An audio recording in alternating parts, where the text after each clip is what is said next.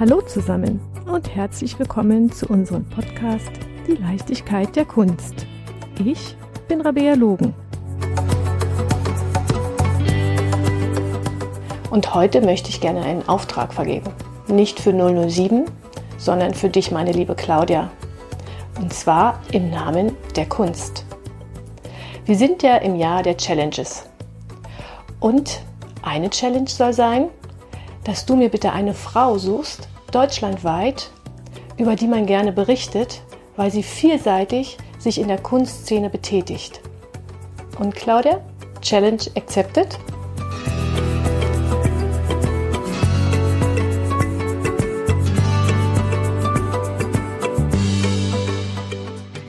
So, liebe Rabea, du hast mir den Auftrag gegeben, ich soll eine ganz faszinierende Persönlichkeit finden. Es gab gar nicht viele Ansprüche, doch sie sollte extravagant sein, es soll eine Frau sein und sie soll deutschlandweit zumindest bekannt sein. Challenge accepted. Ich bin fündig geworden. Ich sitze hier sogar mit. Im Prinzip ähm, habe ich sogar zwei Frauen gefunden. Die eine heißt Erika Mann, Tochter von Thomas und Katja Mann, Schwester von Klaus Mann. Und ich habe Silvia Schütz gefunden. Silvia Schütz ist Co-Kuratorin der Erika Mann Ausstellung in München in dem Hildebrandhaus in der Monazienser. Und sie wird uns ein bisschen was über diese beeindruckende Frau erzählen. Und Rabea, ganz ehrlich, ich hoffe, dass ich dann deine Herausforderungen auch gut erfüllen werde und du ganz zufrieden mit mir sein wirst. Wir geben unser Bestes. Auf jeden Fall. Hier sitzen ja schon mal zwei Frauen zusammen. Genau. Also Rabea, aufgepasst.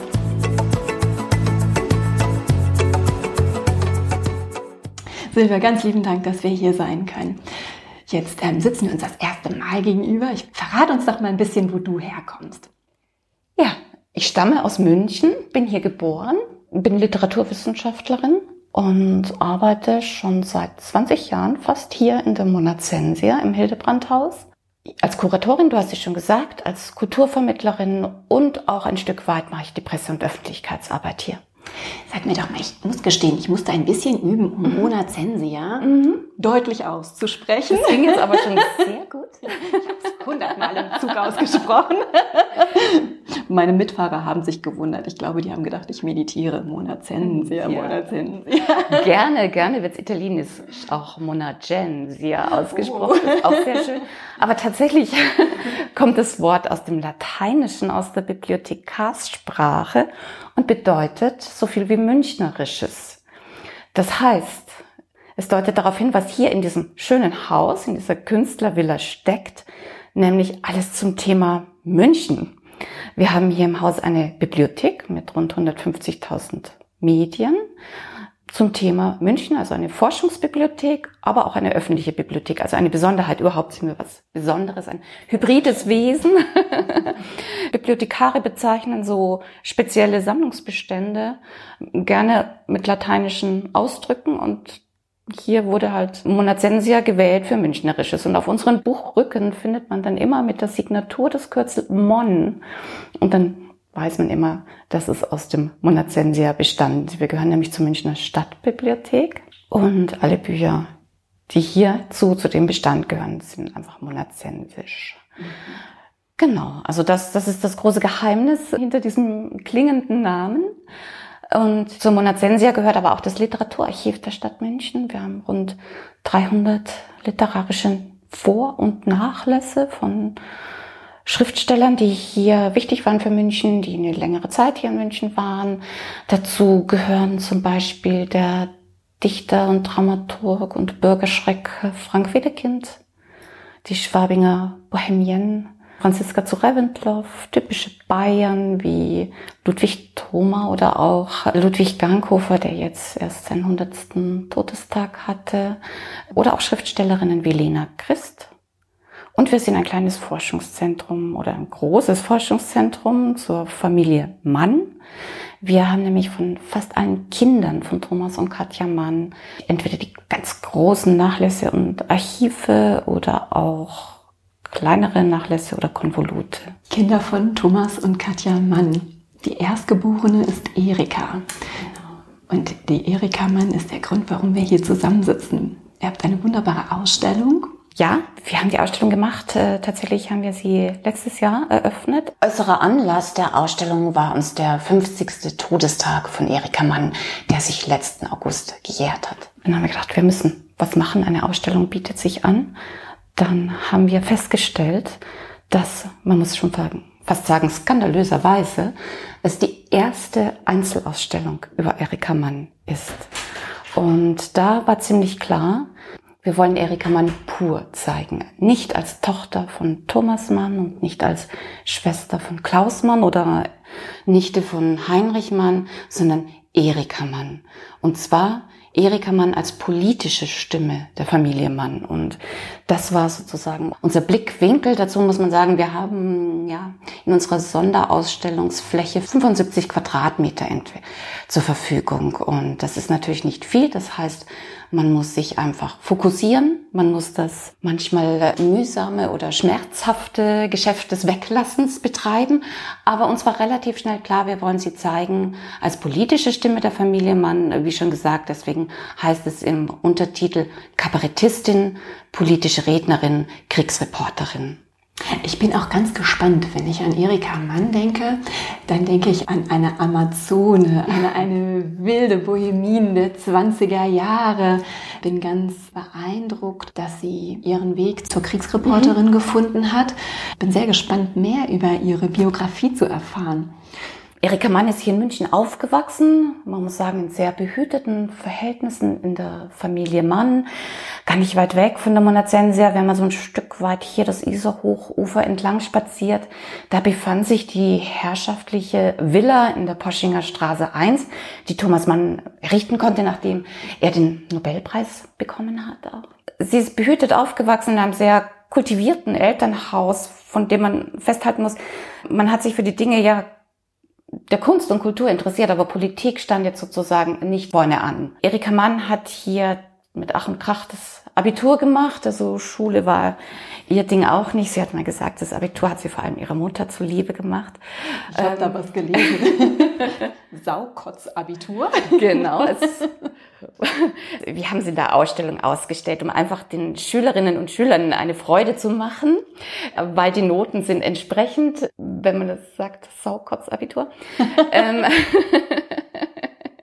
ich habe es damals auch mal gedacht, zwischendurch. Und nach dem Abitur ist Erika Mann erstmal weggegangen von München. Es waren Anfang der 20er Jahre. Erika Manns Jugend stand unter dem Eindruck des Ersten Weltkriegs, auch unter dem Eindruck von von der Revolution und Rätezeit, aber vor allem auch der Niederschlagung der Revolution hier in München. München wurde tatsächlich nach der Revolution zu einem Hort der Reaktion. Also hier haben sich jede Menge ähm, ja, nationalistischer Extremisten gesammelt. Berlin war für junge Menschen die Stadt, in die man hin musste. Sie hat dort eine Ausbildung zur Schauspielerin gemacht bei Max Reinhardt. Berlin war aber auch die Stadt der Bars und Nachtclubs, der Kabaretts. Man konnte tanzen und Theater. Es war einfach die attraktive Stadt schlechthin. Auch Klausmann, ihr Bruder, ist nach Berlin gegangen. Es war auch die Stadt der neuen Frau der 20er Jahre. Das heißt von selbstbewussten Frauen, die sich den Bubikopf haben schneiden lassen, die Zigarette geraucht haben, die ins Berufsleben hineingedrückt haben, die einfach selbstständig sein wollten und durchaus da auch Durchsetzungsvermögen gebraucht haben. Das hat Erika Mann fasziniert. Wir tanzten, sagte sie über die Zeit. Erika Mann war auch eine leidenschaftliche Autofahrerin. So viel zum Thema Auto. Sie hat den Führerschein sehr früh gemacht und hat es richtig geliebt, Tempo zu geben, Gas zu geben, rumzufahren. Also diese mobile Freiheit hat sie sehr genossen. Also sie ist eine Rallye gefahren, quer durch Europa. Das wurde damals von dem Automobilclub ausgerichtet. Sie hat da auch einen Preis gekriegt, eine silberne Scheibe, die gehört zum Nachlass Erika Mann. Wir zeigen sie auch in unserer Dauerausstellung. Sie ist aber auch mit Klaus Mann durch Marokko gefahren zum Beispiel. Also das war Reisen, war einfach ein großes Thema auch für sie und Sie hat auch eine Weltreise gemacht mit ihrem Bruder zusammen durch Amerika und über Japan und Russland wieder zurück. Und beide waren auch geschäftstüchtig und haben hinterher gleich gemeinsam ein Buch verfasst rundherum. Die Abenteuer ihrer Weltreise sind bei S. Fischer Verlag erschienen, also ein sehr renommierter Verlag auch für die Erstpublikation. Die beiden hatten ein sehr, sehr enges Verhältnis ja, auch. Ja. Mhm. War das die ganze Zeit so eng oder gab es da mal ein bisschen Herausforderungen auch, vielleicht so in Bezug auf die Eltern? Nein, ich denke, dass die beiden hatten immer ein enges Verhältnis. Ich glaube, das Verhältnis, also in Bezug auf die Eltern, da hatte denke ich, Erika Mann sicherlich ein anderes Verhältnis zu ihrem Vater. Also die Erika Mann stand dem äh, Thomas Mann immer sehr, sehr nahe. Ich glaube auch nicht, dass man man sagt ja von Klaus Mann gerne, er stand im Schatten des Vaters, weil Klaus Mann ja auch als Schriftsteller seinen Weg gesucht hat. Ich glaube fast nicht, dass bei Erika Mann der Fall sind. Die haben eine ganz andere emotionale Basis auf Augenhöhe gehabt und die Erika Mann konnte auch wirklich heftige Konflikte mit ihrem Vater austragen. Einer der ganz berühmten und heftigen Konflikte war der in der Zeit des Exils, wo wirklich sie es war, die ihren Vater dazu gedrängt hat, eindeutig Position zur Immigration zu beziehen. Kommt daher auch. Eri muss die Suppe salzen. Das war so ein geflügeltes Wort in der Familie Mann. Vor allem im Gespräch, das spielt auf ihren Witz an. Auf ihren Wortwitz, also auf, auf einfach ihren Esprit und wie sie jedes Gespräch auch beleben konnte. Also das ist einfach so die, ich finde, es hat auch so was Starkes, ne? Dass ja. äh, sie ist dafür verantwortlich, dass es in Fahrt kommt, dass es schmeckt, ja. dass Geschwindigkeit aufgenommen wird. Genau, dass die Würze ins Leben Genau, dass sie die Würze ins Leben, das finde ich gut. Hm?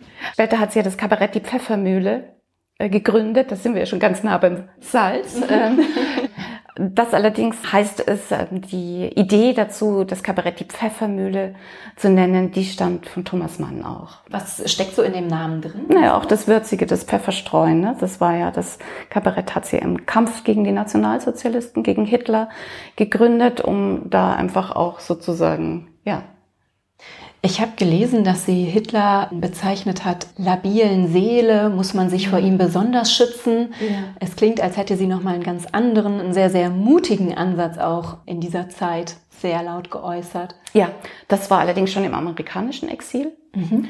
Da ist sie ja wirklich unermüdlich aufgetreten als politische Rednerin, als Vortragsrednerin, Lecturer nannte man das in Amerika. Ihr Ansatz war der, sie wollte die Amerikaner aufrütteln. Sie wollte die Amerikaner, wie sie es gesagt hat, Hitler conscious machen. Und auch mit der Mission schon früh darauf hinzuweisen, Hitler, das bedeutet in jedem Fall Krieg.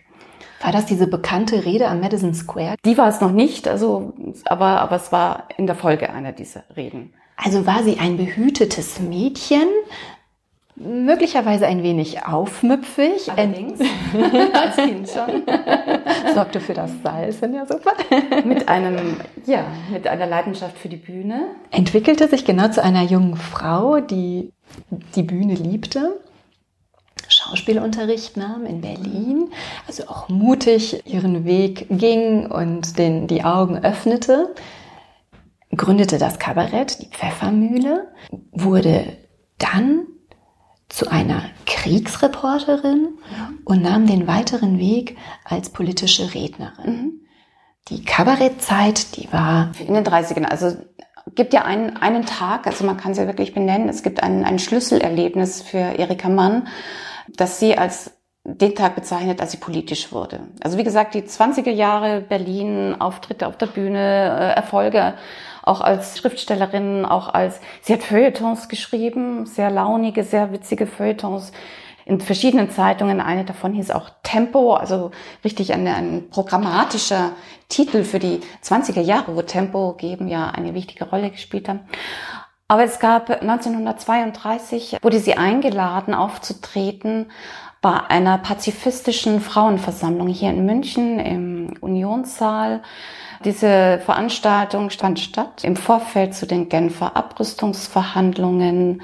Sie hatte den Titel Weltabrüstung oder Weltuntergang. Genau, und Erika Mann wurde eigentlich als Schauspielerin eingeladen, um einen Text zu lesen, ein Gedicht für Frieden und Versöhnung. Und diese Veranstaltung wurde gestört von Nazis. Die wollten diese Veranstaltung massiv stören Es ist ihnen so halb gelungen und jedenfalls gab es nach der Veranstaltung eine riesen Hetzkampagne in der Presse gegen die Pazifistinnen und explizit auch gegen Erika Mann, gegen ihre Person. Mit Karikaturen und mit allem. Also richtig mit Beschimpfungen, das, was man heute als Hate Speech bezeichnen würde. Und Erika Mann hat sich dagegen gewehrt. Sie hat sich mit der Organisatorin dieses abends mit Konstanze Hallgarten zusammengetan und hat geklagt wegen Verleumdung und hat diesen Prozess gewonnen. Das war richtig ein aufsehenerregender Prozess. Es gab tatsächlich, äh, es gab in mehreren Zeitungen waren diese Verleumdungen. Es ging bis hin im völkischen Beobachter war es, glaube ich. Es stand auch explizit ähm, gegen die Familie Mann äh, Todesdrohungen. Also, dass auch dieses Kapitel Familie Mann bei Zeiten seine Liquidierung finden muss, war damals der Tonfall. Sie hat sich gewehrt und hat den Prozess gewonnen. Zur Folge hatte das, dass sie kaum mehr ein, ein Engagement an der Bühne hatte, weil viele Bühnen von Nazis unterstützt worden sind, wie zum Beispiel ein kleines Theater in Weißenburg in der Provinz. Dort sollte sie auftreten für Schillerstücke und man hat den Bürgermeister und den Intendanten unter Druck gesetzt. Da gab es einen Kampffund für nationale Kultur oder so ähnlich der einfach sagte, wenn diese Erika Mann da auftritt, dann entziehen sie ihre finanzielle Unterstützung. Und Erika Mann hat sich wieder gewehrt und hat geklagt und hat wieder gewonnen. So. Das war sozusagen ihre, ihre erste Reaktion. Allerdings stand sie sozusagen erstmal ohne Auftrittsmöglichkeit da. Sie wurde politisch, sie hat den Kampf gegen Hitler aufgenommen, gegen die Nazis und als Folge ihr Kabarett die Pfeffermühle gegründet. Hm. Hat sie das alleine gegründet waren mehrere daran beteiligt? Es waren natürlich mehrere daran beteiligt, auch äh, ihr Bruder Klaus, aber es ist wirklich, es lässt sich festhalten, dass erstmals in der Geschichte des deutschen Kabaretts damals wirklich die Alleinverantwortung in den Händen einer Frau lag. Tatsächlich war Erika Mann die Direktorin, die auch auf der Bühne stand, die auch die Stücke geschrieben hat, die auch organisiert hat, die Konferencière war. An ihrer Seite allerdings hatte sie schon einen Star. Das war die große Therese Giese, die Schauspielerin, die an den Münchner Kammerspielen schon ein Star war und Erfolge gefeiert hat. Hat Therese Giese nicht auch in der weiteren Biografie von Erika Mann noch eine recht bedeutende Rolle gespielt? Sie hat eine, eine recht bedeutende Rolle gespielt. Also A, waren sie sehr eng befreundet. Sie waren zeitweise auch ein Paar, die beiden Frauen, standen sich aber ihr Leben lang sehr nahe. Bisexualität in den 30er Jahren ist ja auch ein sehr, sehr schwieriges Thema gewesen. Wie war das damals bewusst? Konnte sie das öffentlich zeigen, dass sie mit einer Frau zusammen ist? Zumal es ja sehr gefährlich war. Na, ich glaube, bei Frauen war es anders.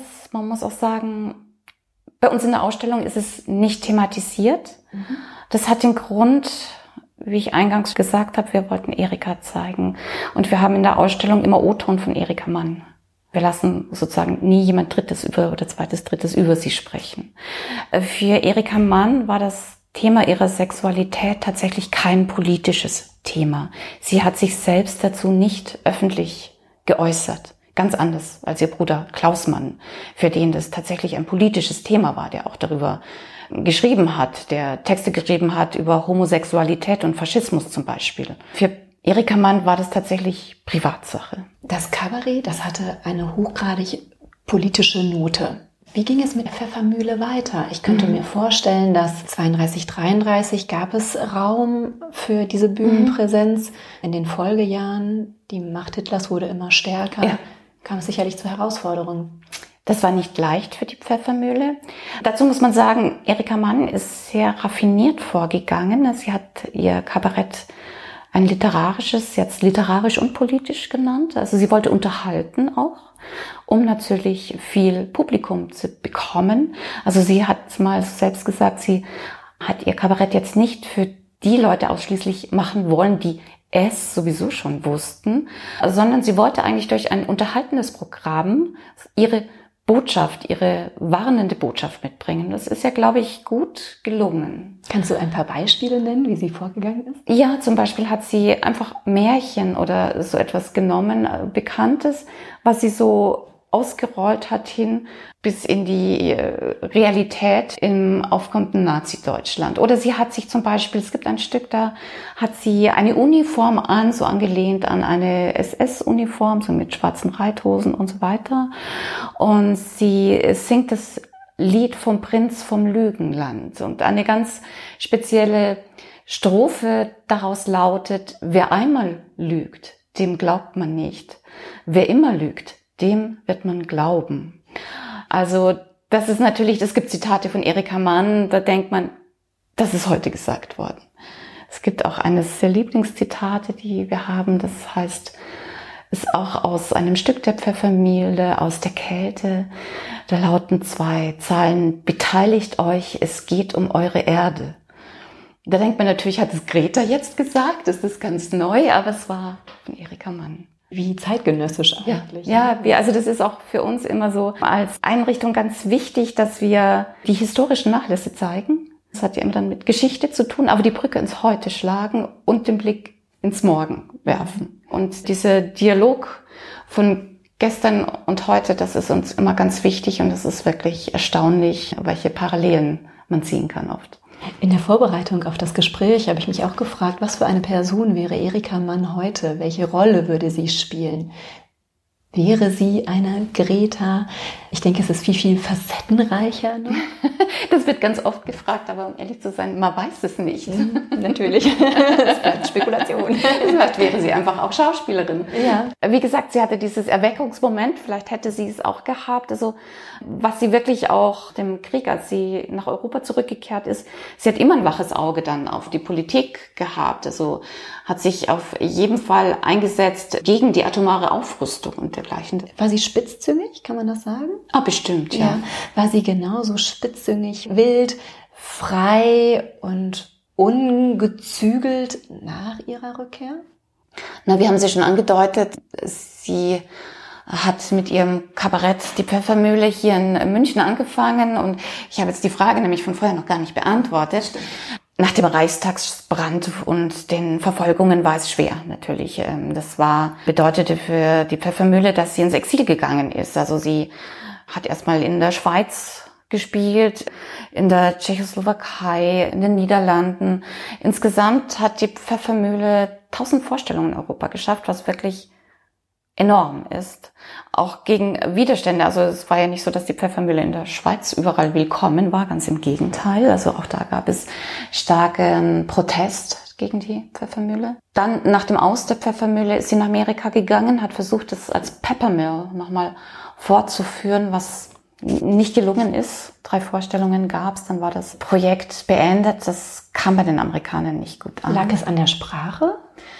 Na, sie hat schon übersetzen lassen. Es lag auch am Thema wohl. Also so ein literarisch-politisches Kabarett mit europäischen Darstellern, das kam einfach nicht an. Dann war ja eben, wir haben schon gesagt, die große Rede am Madison Square Garden äh, 1937. Da stand sie mit 31 Jahren, muss man auch sagen, vor 23.000 Menschen und hat bei einer großen Kundgebung, da ging es um Boycott Nazi Germany, ähm, hat sie eine Rede gehalten. Erstmal ein Grußtelegramm ihres Vaters verlesen und dann eine eigene Rede zur Situation der Frauen in Nazi-Deutschland gehalten. Da hat sie festgestellt, ihr Kabarett kam zwar nicht gut an in Amerika, aber sie kam gut an.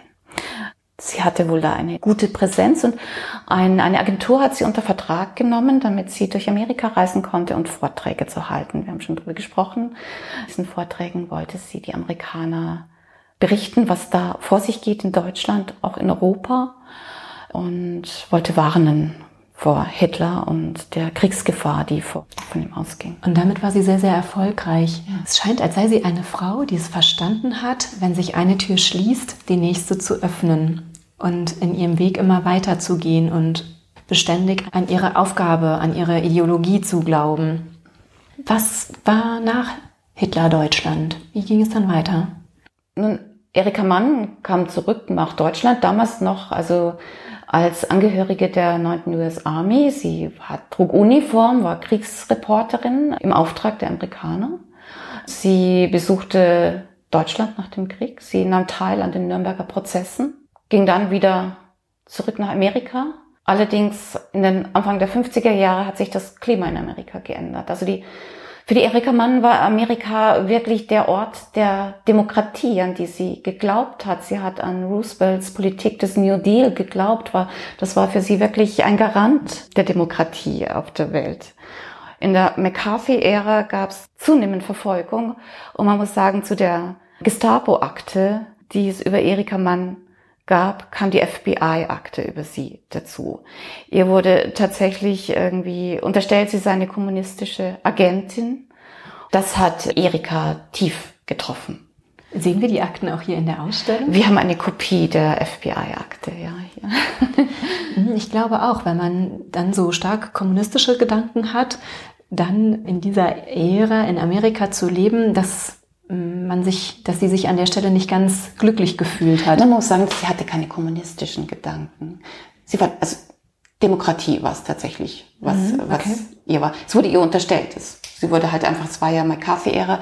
Jeder galt als Kommunist. Das war so die Kommunisten hat's. Also es wurde ihr unterstellt. Aber tatsächlich muss man von Erika Mann sagen, sie war jetzt keine Ideologin in dem Sinne. Sie hat auch nie einer Partei angehört.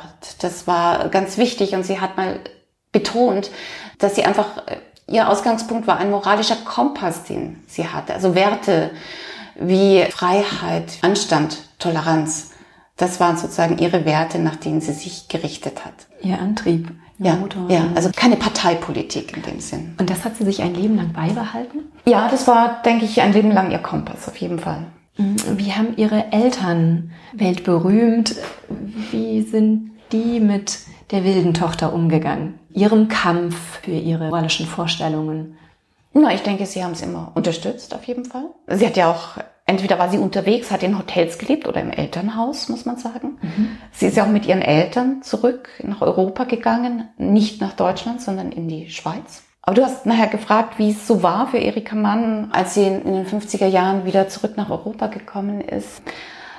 Es gibt ein tolles Interview mit Friedemann auch, wir das online auch zeigen. Und er hat gesagt, dass Erika Mann tatsächlich nach all dem, was sie geleistet hat, das war ja wirklich enorm. Also als Kabarettistin auf der Bühne gestanden, als Lecturer kreuz und quer durch Amerika gefahren, als Kriegsreporterin an den Kriegsschauplätzen der Welt zu sein auch. Dann einfach diese Enttäuschung, schon wieder eine Verfolgung. Es war ja auch dann mit in der McCarthy-Ära und äh, diesen Anschuldigungen wurde sie auch nicht mehr engagiert als Vortragsrednerin. Also wieder sozusagen wieder Berufsverbot, wieder, wieder der Boden unter den Füßen weggezogen. Und er sagte schon, dass sie wohl physisch und psychisch äh, sehr erschöpft war. Hinzu kamen gesundheitliche Probleme. Es gab auch Probleme mit Tabletten und Drogen. Dann 1949 hat sich Klaus Mann umgebracht. Er hat ja Selbstmord in Cannes gemacht. Sie hat sich dann um sein Erbe, um seinen literarischen Nachlass, seine Bücher gekümmert. Dann nach dem Tod von Thomas Mann hat sie sich dann, ich bin der bleiche Nachlassschatten, ist ein Wort, ein Ausdruck von ihr, hat sie sich um sein Werk gekümmert. Also das war schon, sie hat noch Kinderbücher auch geschrieben. Aber insgesamt gesehen, glaube ich, war sie auch erschöpft. Was nicht heißt, dass sie nicht tolle Interviews und Auftritte hatte. Ich kann nur jedem empfehlen, der oder die vielleicht in unsere Ausstellung mal kommt. Wir zeigen ein Interview mit dem Journalisten Fritz Radatz, das sie gegeben hat für den WDR. War das zeigt nochmal viel von ihr. Ich habe gesehen, ihr bietet sehr, sehr viel rund um Erika Mann mhm. an. Es gibt auch eine Auseinandersetzung die nennt sich Erika und Therese Gay Again. Ja, da, wir machen immer zu unseren Ausstellungen ein ganz umfangreiches Programm auch, Begleitprogramm, also alles, was wir nicht zeigen können in der Ausstellung. Das verlagern wir ins Programm. Haben wir die Beziehung Erika und Therese, zwei jungen Künstlerinnen oder meine Kollegin, die hier die Programmreferentin ist, die Lisa Katharina Förster, hat zwei Künstlerinnen beauftragt, da einfach etwas zu entwickeln zu dem Thema. Das ist eine Art Audioprogramm. Genau, es sollte ja eigentlich live äh, stattfinden und wir haben eben durch Corona auch versucht, unsere Verträge zu halten, damit die Künstler auch Geld bekommen, die Künstlerinnen. Und daraus wurde ein Podcast. Das kann man im Podcast der Münchner Stadtbibliothek nachhören. Und bietet ihr zusätzlich auch noch weitere Bereiche an, die sich vielleicht auf Corona zurückführen lassen? Ein IGTV oder digitale Online-Führung auf YouTube? Ja, wie gesagt, durch Corona sind wir sehr digital geworden. Wir haben hier alle das ganze Team der Monazensia hat da einen enormen Workshop Learning by Doing hingelegt, aber mit professioneller Unterstützung, die wir Gott sei Dank schon per Auftrag im Haus hatten. Die Tanja Praske war das, die uns da wirklich ad hoc, stegreifmäßig digital gemacht hat. Und ja, wir sind auf Instagram unterwegs, wir sind unserem Facebook-Account unterwegs und da haben wir zum Beispiel unseren Mon Monday, an dem wir jeden Montag eine Kollegin, ein Kollege was vorstellt. Wir haben auf Instagram kleine Führungen durch die Ausstellung. Wir haben eine Online-Führung gemacht. Frau von der Lühe und ich führen einen guten 25 Minuten so durch die Ausstellung. Das kann man sich ansehen. Ähm, wie lange wird die Ausstellung gehen? Wir haben sie jetzt verlängert bis zum 13. September, weil wir mussten ja doch eine ganze Weile geschlossen sein. Und im Anschluss daran wird die Ausstellung ab dem 8. Oktober in der Deutschen Nationalbibliothek in Frankfurt zu sehen sein. Und ja, es geht womöglich auch noch weiter. Wir stehen gerade in Gesprächen mit Goethe-Institut in Prag. Und genau, vielleicht wird sie dann nächstes Jahr auch dort stehen. Was, wie entwickelt sich die Monazensia weiter? Was werden wir Mitte September hier zu sehen bekommen oder dann im Oktober? Na, es verzögert sich ein bisschen Corona-bedingt, bis wir unsere nächste Ausstellung zeigen können. Dazu muss man sagen, das Thema Politik und Literatur beschäftigt uns schon eine ganze Weile. Es ging davon aus, dass wir erstmal eine Ausstellung gezeigt haben, 2017, 18, zu Münchner Schriftstellerinnen und die moderne Frauenbewegung in München. Dann hatten wir zum 100-jährigen Jubiläum der Revolution in München eine Ausstellung Dichtung ist Revolution. Da standen vier mutige Männer, die Schriftsteller waren und Politik gemacht haben, im Mittelpunkt, die auch gekämpft haben für eine bessere Welt. Die Revolution hat ja unter anderem hier in Bayern das Frauenwahlrecht erwirkt, zum Beispiel neben dem Acht-Stunden-Tag. Dann Erika Mann, die sozusagen direkt sozialisiert in den 20er Jahren daran anschließt. Und die nächste Ausstellung, die wir nächsten März zeigen wollen, heißt Pop Punk Politik, die 1980er Jahre in München. Ich hoffe, dass wir uns dazu wiedersehen. Ein sehr spannendes Thema. Ja, ja, ja. Ich würde dazu auch gerne mit dir ins Gespräch kommen.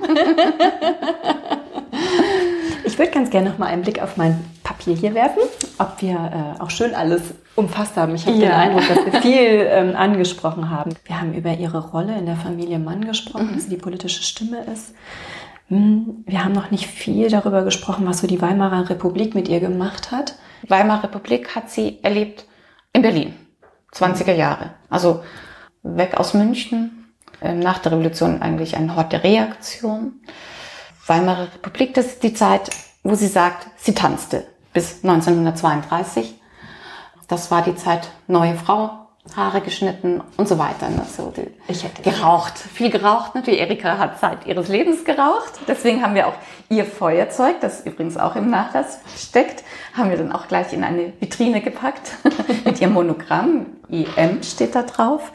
Und es gibt viele tolle Fotos von Erika Mann, wo sie elegant eine Zigarette zwischen den Fingern balanciert. Ich hätte sie ja gerne kennengelernt. Aber du auch.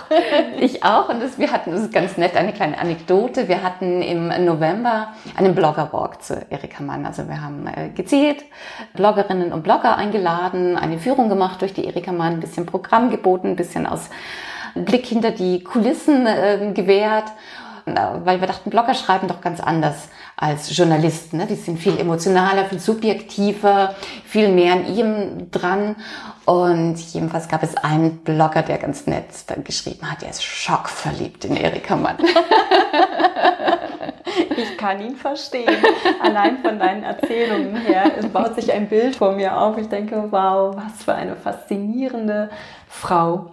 Rabea, an der Stelle, ich glaube, Challenge erfüllt. Ach genau, eine Frage habe ja. ich noch. Wir haben darüber gesprochen, dass sie ja selber auch als Autorin ähm, tätig war. Zusammen mit ihrem Bruder hat sie über ihre Frankreich-Reise gesprochen mit dem Titel Das Buch von der Riviera. Mhm. Sie hat aber auch ein Kinderbuch geschrieben. Stoffel fliegt über das Meer. Ja, sie hat viele Kinderbücher geschrieben. Also auch dann ähm, sozusagen in Europa wieder. Sie hat einfach gerne für Kinder geschrieben. Also das war einfach. Sie selbst ist kinderlos geblieben. Ja, ja. Hat sie Inspiration in ihren Nichten Neffen gefunden? Bestimmt. Bestimmt. Sie hatte ja auch jüngere Geschwister. Also sie ist ja auch mit viel jüngeren Geschwistern aufgewachsen. Friedemann hat auch erzählt als Neffe, dass er oft bei ihr war, dass sie auch erlebt hat. Also und ich glaube, das war ja auch wichtig, sozusagen ein bisschen auch Teil der politischen Arbeit für sie. Ne, die Kinderbücher sind ja nicht einfach so, sondern das war schon eine Bandbreite. Ne. Sie hat für Erwachsene geschrieben, sie hat unterhaltend geschrieben und sie hat einfach auch, glaube ich, die Bedeutung ja, des Aufwachsens von Kindern. Das war ihr schon wichtig. Sie hat ein ganz wichtiges Buch geschrieben in Amerika noch, das ist School for Barbarians. Und da hat sie untersucht, wie Kinder aufwachsen in Nazi-Deutschland. Also sie hat Unterrichtsmaterial angeschaut, sie hat sich die ganze Organisationsstruktur, wie die halt so von klein auf sozusagen in die ganzen Organisationen kommen und hat äh, sich tatsächlich mit, mit Originalmaterial ausgewertet und untersucht, um wirklich die Pädagogik im Totalitarismus zu analysieren. Wurde das Buch in Deutschland veröffentlicht? Das wurde auf Deutsch auch veröffentlicht. Ja, zuerst im Exilverlag in Amsterdam und äh, später dann auch bei Rowold. Spielt Rowold ist es, glaube ich. Ja. Spielt es heute noch eine Rolle? Hm, also da, also eine, es ist auf jeden Fall lesenswert, würde ich jetzt sagen. Wir haben auch zwei Blogbeiträge darüber. Aber inwiefern es jetzt für Pädagogen eine Rolle spielt heute, das kann ich jetzt nicht sagen, um ehrlich zu sein. Finde ich eure Blogbeiträge auf der Monazensia-Seite? Genau, auf, auf der Seite. Wir sind, wir gehören ja zur Münchner Stadtbibliothek. Das heißt, wer uns unsere Webseitenauftritt sucht, der muss unter www.münchner-stadtbibliothek.de slash Monazensia gehen. Da findet man uns und da findet man uns auch im Blog. Stoffel fliegt über das Meer. Das ist das Kinderbuch. Wir haben gerade drüber gesprochen. Friedomann als Neffe, wie hat er sie empfunden? Ist sie eine strenge Tante gewesen oder ist sie so die Tante gewesen, zu der man aufschaut, die vielleicht ein bisschen, heute würde man sagen, cooler war als die eigene Mama? Ich glaube schon, dass ich sie ganz cool fand. Also da kann ich wirklich nur empfehlen, diese Interviews mit ihm anzuschauen ähm, auf unserer Webseite, weil ich kann es nicht, also er sagt es einfach so persönlich, dass ich jetzt ihm gar nicht sozusagen die Worte nehmen möchte. Ich kann nur sagen, anschauen. Kommt vorbei, liebe Zuhörer und Zuhörerinnen. Genau. Digital vorbeikommen. Digital oder auch direkt. Jetzt oder ist es ja wieder direkt, möglich. aber da kann man wirklich, das ist einfach toll, dass Friedo Mann, der auch der Schirmherr der Ausstellung ist, er lebt auch jetzt in München. Also, dass er sich bereit erklärt hat, einfach so Persönliches zu sagen und über sein Verhältnis zu seiner Tante Erika. Das ist ein Geschenk. Ja, ja. Mhm. Liebe Silvia, ich würde sagen, so langsam kommen wir zum Ende unseres Gesprächs. Ich habe immer ganz gerne eine Schlussfrage. Wenn wir in Museen oder in Ausstellungen unterwegs sind, dann fragen wir immer ganz gerne nach, was ist dein Lieblingsbild? An der Stelle würde ich sogar fragen, hast du ein Lieblingsbild? Hast du ein Zitat im Speziellen über Erika Mann von Erika Mann? Ich habe viele Lieblingsbilder von Erika Mann, weil Sie war wirklich eine tolle Frau und ich finde, sie war sehr fotogen. Aber tatsächlich mag ich immer noch sehr, sehr gern unser Hauptmotiv, das auch unser Plakatmotiv zur Ausstellung ist. Das zeigt Erika Mann Anfang 40.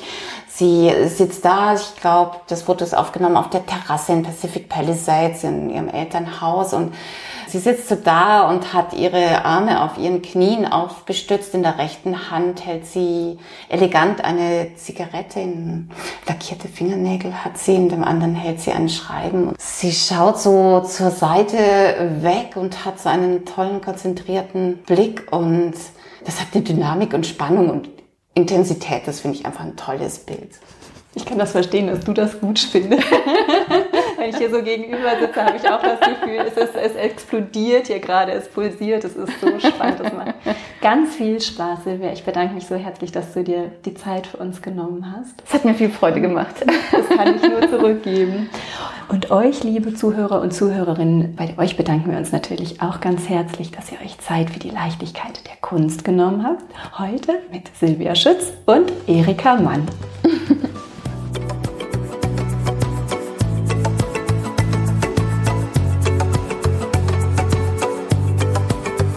Wow, Claudia, Challenge bestanden.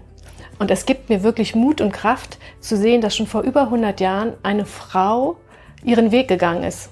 Ganz nach Kafka, ein Weg entsteht im Gehen. Und was mir viel Mut gibt, dass dieser Weg einfach gar nicht enden muss. Vielen Dank dafür. Und ihr, liebe Zuhörer, schickt uns doch gerne noch Anmerkungen, welche Wege ihr geht und welche Erfahrungen ihr auf euren Wegen gemacht habt. Bis zum nächsten Mal. Eure Claudia und Rabea.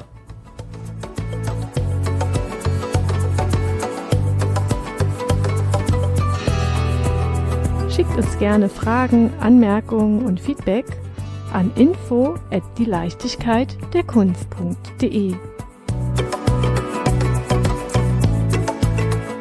Ihr findet uns auf allen gängigen Podcast-Plattformen. Und wenn ihr mögt, bewertet uns dort auch.